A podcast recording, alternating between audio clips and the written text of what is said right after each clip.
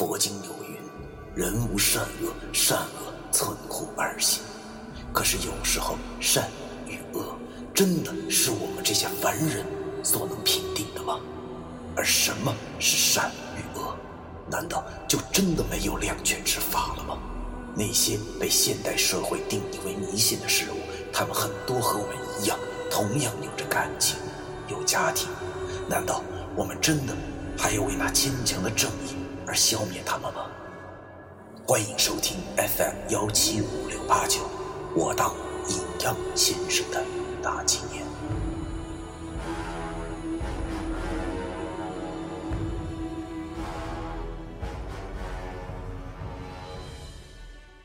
第二百三十四章，两条死路。痛苦、挣扎，这两种感觉，只要是凡人，便无法避免。此时此刻的我，正挣扎于痛苦之中，是与非，善与恶，在我这本就不太灵光的脑子里不断的交替着。袁梅的眼神越发的奇怪。而我这心中也越发的难受，一幕幕我不想回忆起来的画面，就跟录像回放似的出现。我们就这价如果不想买的话，就请去对面吧。没错啊，老板永远是对的，我当然会捡啊，老板对我最好了。你看你小子，穷嗖嗖的，竟然还有这么漂亮对象。真他妈没天理！操！以你的条件，到我们公司只能算是实习，不包工作餐，月补贴一百五，就这样。我头都要炸了，只能弯下腰，抓着头，大口喘着粗气。而身旁的老易似乎就不像我这样，他只是呆呆的站着，似乎在想什么事儿似的。袁梅又说话了。他那略显苍老的声音传到我的耳朵里，就如同鬼魅一般。他开口对我说道：“天地不仁，这也就是白派没落的原因所在。我们现在根本不可能再像古时的阴阳先生们那般无私的去帮助别人了，明白吗？即使你帮了他们。”他们也不会领情的，反而还会笑你傻。费力不讨好的事情，你真的想去做吗？他这几句话，好像是钉子一般的钉在了我的心里，使我平日里压抑于心底的那份疑虑和不满空前的膨胀。眼见着这样下去的话，我一定会做出什么事情来的，这样可不行。于是我拼命的集中精神，对着袁梅说道：“别说了，别说了，我相信这个世界上还是有公理的，你不要再说了。”袁梅见我说出这话来，便轻蔑的笑了。他继续张嘴一字一句的对我说道：“公理在哪儿啊？当年我父母是公认的好人。”他们也相信这个世界上有公理，可是他们死的时候公理在哪儿啊？这个世界上有公理，别开玩笑了好吗？就拿你来说吧，你见到公理了吗？当你拼死拼活的去保护别人的时候，为什么还要忍受别人的误解呢？这就是公理。我没话了，彻底没话了。我是真的太他妈小看这袁梅了。想不到他除了实力强以外，还这么能看。我所有的事情仿佛都瞒不过他一般。句句话直接敲进我的心里，让我无法反驳。袁梅见我露出了一副快认命的表情，便又冷笑了。他继续说道：“哼，现在你们知道这个世界上所说的什么公理都是骗人的了吧？来吧，加入我，先破除五弊三缺，然后再和我一起，让这个社会上那些无知的人们一起感受我们所受的伤痛吧！啊！答应的，答应的，答应的。我的脑子里满是这三个字儿。但是，我最后的理智让我紧紧的咬起牙关，不让这三个字跑出来。正当我快坚持不下去的时候，旁边的老易忽然开口了，他的声音略显木讷，虽然话语很轻，但是却又十分坚定的说道：“我无法答应你。”老易这一句话忽然说出口，袁美一下子就愣了，她有些惊讶的望着老易，似乎不相信这个自己最不放在眼里的傻小子，竟然有如此的定力。就在他一愣神的功夫，我脑子里那些杂七杂八的声音便消失了，我冷不防的打了个冷颤，回过神的时候，发现。我的衣服后背已经如同刚泡过水一般的湿透了。我望着袁梅，这个老怪物，身为人的他，应该不能精通妖邪之类的魅惑之术。刚才他一定是利用我内心出现破绽之时，将气用于语气之上，才让我产生了如此强烈的冲动。想到了这里。我不禁又感到头疼。他说的是对的，我们之间的距离还是太大了，这根本就是无法改变的。袁梅见老易竟然不肯就范，却也没有恼怒，反而说道：“为什么？难道你们还没有看清楚这个社会吗？难道你们心中真的一丁点的怨恨都没有吗？”听袁梅这么说，我叹了口气。我现在虽然已经缓过神来了，但是他说的话确实是正确的。这个社会，我们确实都抱怨过，都怨恨过。他说的没错，他做的事情也情有可原。但是究竟是谁错了呢？谁能知道呢？袁梅的问题我无法回答，尽管我确实是一个可以随口编瞎话的人，但是此时的这个瞎话，却连我自己都骗不了。我不知道该说些什么，而我身边的老易又摇了摇头，他轻描淡写的说道：“我没有，我没有怨恨过这个社会。”什么？这个时候，不光是袁梅惊讶了，就连我也感到了惊讶。我转头望着老易，他还是那副死德行，只不过此时的他脸上很平静，就像是即使面对澎湃的海浪，却依旧能做到波澜不惊一般。我有些不敢相信，真想上去摸摸他的额头，看他是不是呆病又他妈的犯了。很明显的。这是不可能的，因为我们都太小看易星星这个人了。他虽然有时候呆呆的，脑袋转不过弯儿来，但是一到关键的时刻，总能给我们带来惊喜。就像是这一次，袁梅虽然不知道从哪儿知道了我们的底细，但是他毕竟对我俩了解不多，应该只知道我俩性格，一个叫纠结猥琐，一个叫天然呆。典型的挣扎在社会底层的小青年可是今儿老易的表现着实让他大跌眼镜他根本无法想象啊，这个所有人都无法回答的问题，老易竟然如此淡定、坚定以及肯定的回答了出来。于是他便有些不相信的问老易：“怎么可能？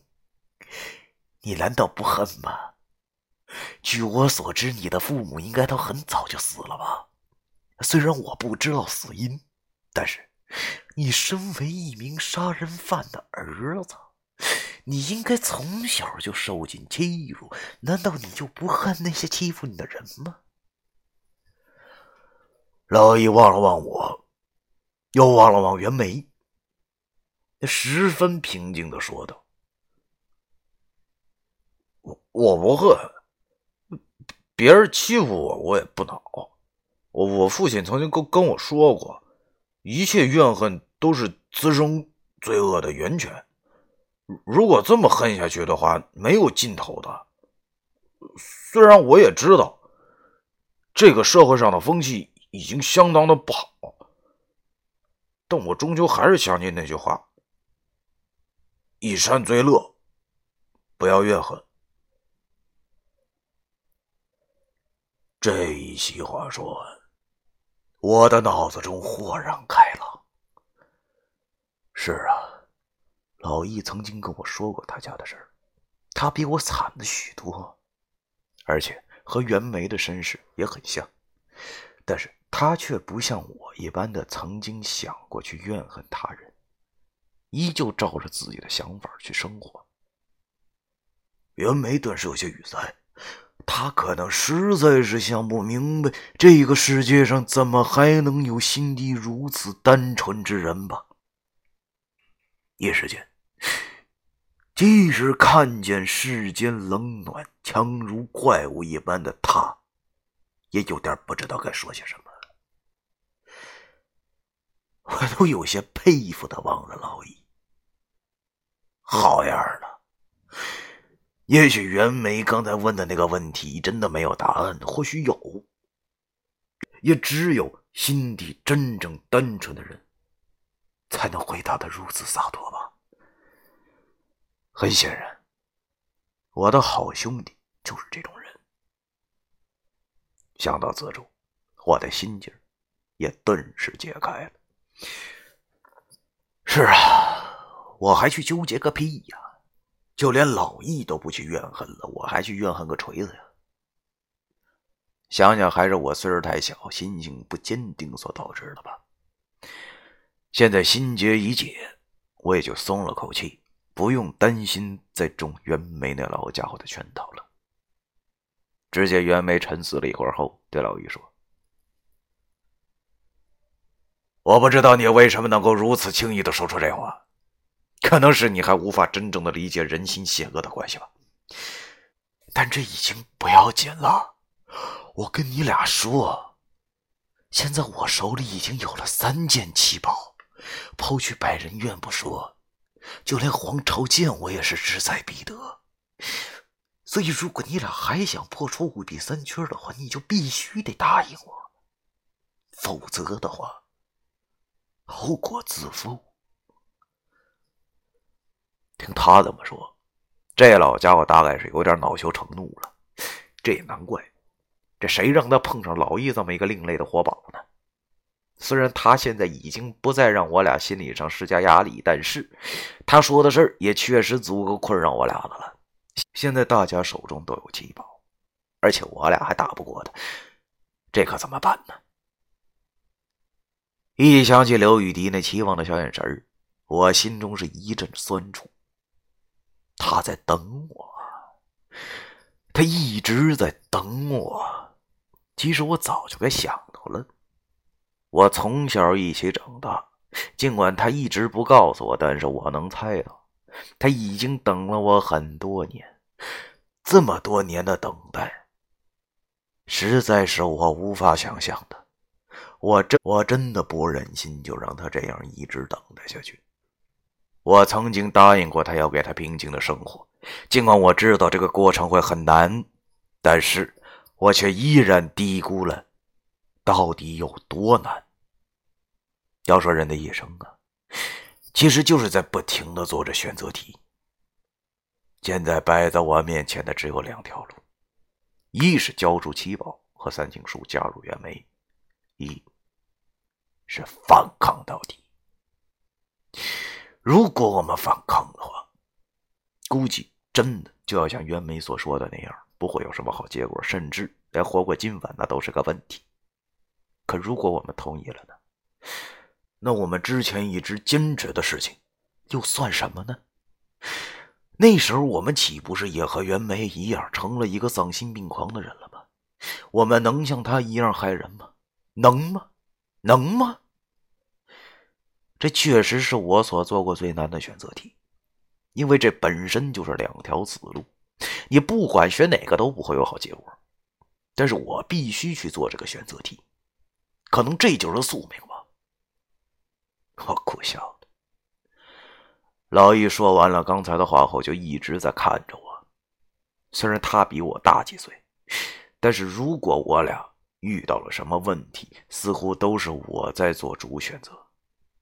这已经成为了习惯，当然这次也不例外。夜晚安静极了，我此刻已经听不到海浪的声音。袁梅在等待着我的答案。他身后的石鬼依旧耷拉着脑袋，如同木偶傀儡一般，等待着主人的指示。我闭上了眼睛，脑袋里此刻所想的事情也渐渐清晰起来。但是我想的却不是别的事情，我的脑子里只有刘玉迪。如果我不同意袁梅的要求的话，我今晚会死吗？如果我今晚死了的话，刘雨迪还会一直等我吗？我的脑子里忽然变得很安静，只是静静的想着一些从前就一直困扰着我的问题。其实这个问题很早就有答案了，只不过是我无法想通而已。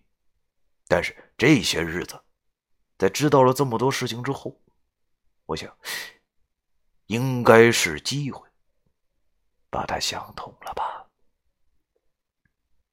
袁梅见我这副模样，依然一副胸有成竹的样子。他似乎已经知道了我要答应他的结果，于是也不再说话，给我一个安静思考的时间。过了一会儿，我睁开了眼睛，想通了，也许这便是命运吧。于是我转头对老易说：“老易啊。”咱俩相处这么长时间了，遇到的什么事儿，都是我做选择。这次，你也可以让我选吗？老爷望着我，耸了耸肩，然后表情坚定的对我说：“老崔，你你放心吧，我相信你。”我知道你的选择。我和老易的眼神相交，恐怕就是一种默契吧。一切尽在不言中。袁梅见我俩好像是商量好了，便露出一副好像是胜利或者是胜利者应该有的笑容，等待着我呢。他早就知道了答案。我望着他。此刻心中不知为何却无比的平静，恐惧不在，愤怒不在，怨恨不在。因为我知道了，这个世界上并没有单纯的反派一说。其实每个人呢都在坚持着自己的正义，可能真的是成王败寇。所谓的正派，根本就是一种说辞。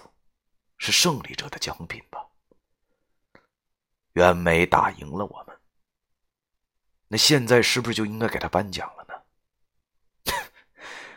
我苦笑了一下，然后便张嘴，一字一句的对他说道：“我们俩想好了，你说的这个建议，我俩不能同意。”什么？显然，我说的话让袁梅再一次感到吃惊了。她无法想象，这个世界上怎么还会有这样的人，自己的连命他妈都要搭上了，却依然没有低头。这也不能怪他，就连我此刻都无法理解，我说出这句话后，为什么心中还能够如此的平静。于是我便再次的张口对他说道：“我说我俩是不会和你同流合污去害人的。”袁梅见我这么说，终于有些生气了。只见他冷笑一下，然后对我说道：“我真是搞不明白你们心中到底是在坚持些什么。你们为什么要去平白无故的帮助那些人？”你们难道真的就这么傻？难道你错了？我忽然大喝一声，打断了他。此刻的我心中已经没有了恐惧。此刻袁梅在我心中也不过是一个误入歧途的可悲之人罢了。袁梅见我打断他，又是一愣。他不知道这个从刚开始就一直处于下风的年轻人到底是什么东西给了他勇气。我没有理会他的惊讶，而是鼓足勇气，朗声对他说出了一直藏于我心底而不曾说出的话。我对他说道：“你错了，你一直是活在无尽的仇恨之中，所以你所见到的事物只有仇恨，而我们却不同。我们经历了这么多的事情，我们只会相信自己的内心。”也许你说的没错，我们这纯属是自作多情。这个社会也确实如同你所说的那样，充满了各种不公平。世人都被浮华遮住了双眼，在这个笑贫不笑娼的社会，我俩这种行为，无疑就是傻子的行为。但是，随着这句“但是”说出口的时候，我举起了右手，剑指指向了袁梅。对他大声的说道：“但是你有没有想过，这种行为又能去怪谁呢？难道我们就不是吗？难道我们就是圣人吗？我们为什么不能先检讨自身，却要一直去指责别人呢？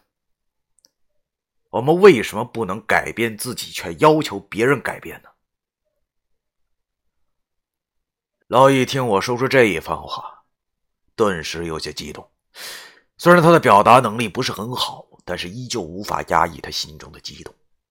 可能是我，我的话触动到了他吧。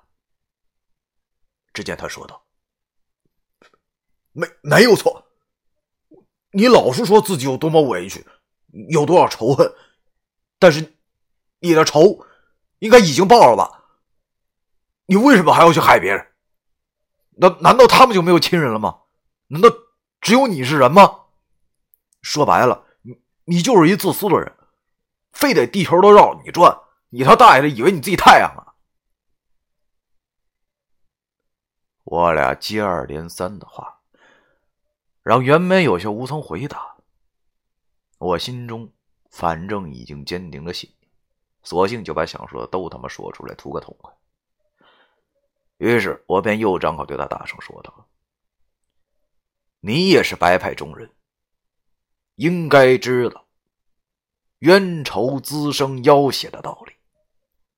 我们是傻，可是我们却有这个社会缺少的东西。尽管他们的心态不对，尽管他们的思想也不对，但是这个社会上又怎么会有完美无缺的人呢？你是吗？你不是，我们都不是。所以你杀他们有什么用呢？只是为了你那可笑的仇恨，复仇，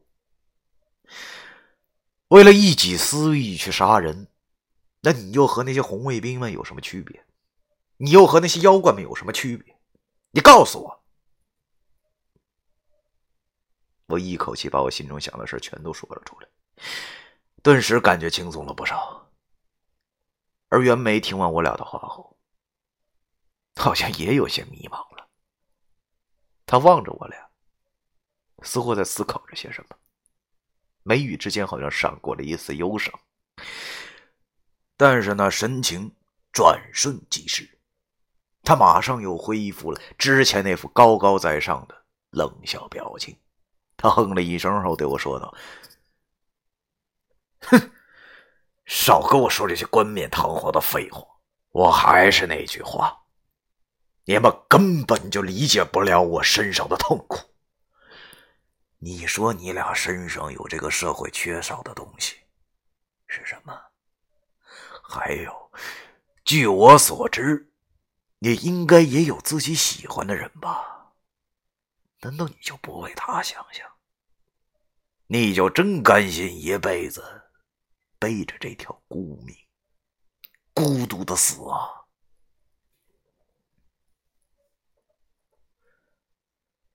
第二百三十四章完。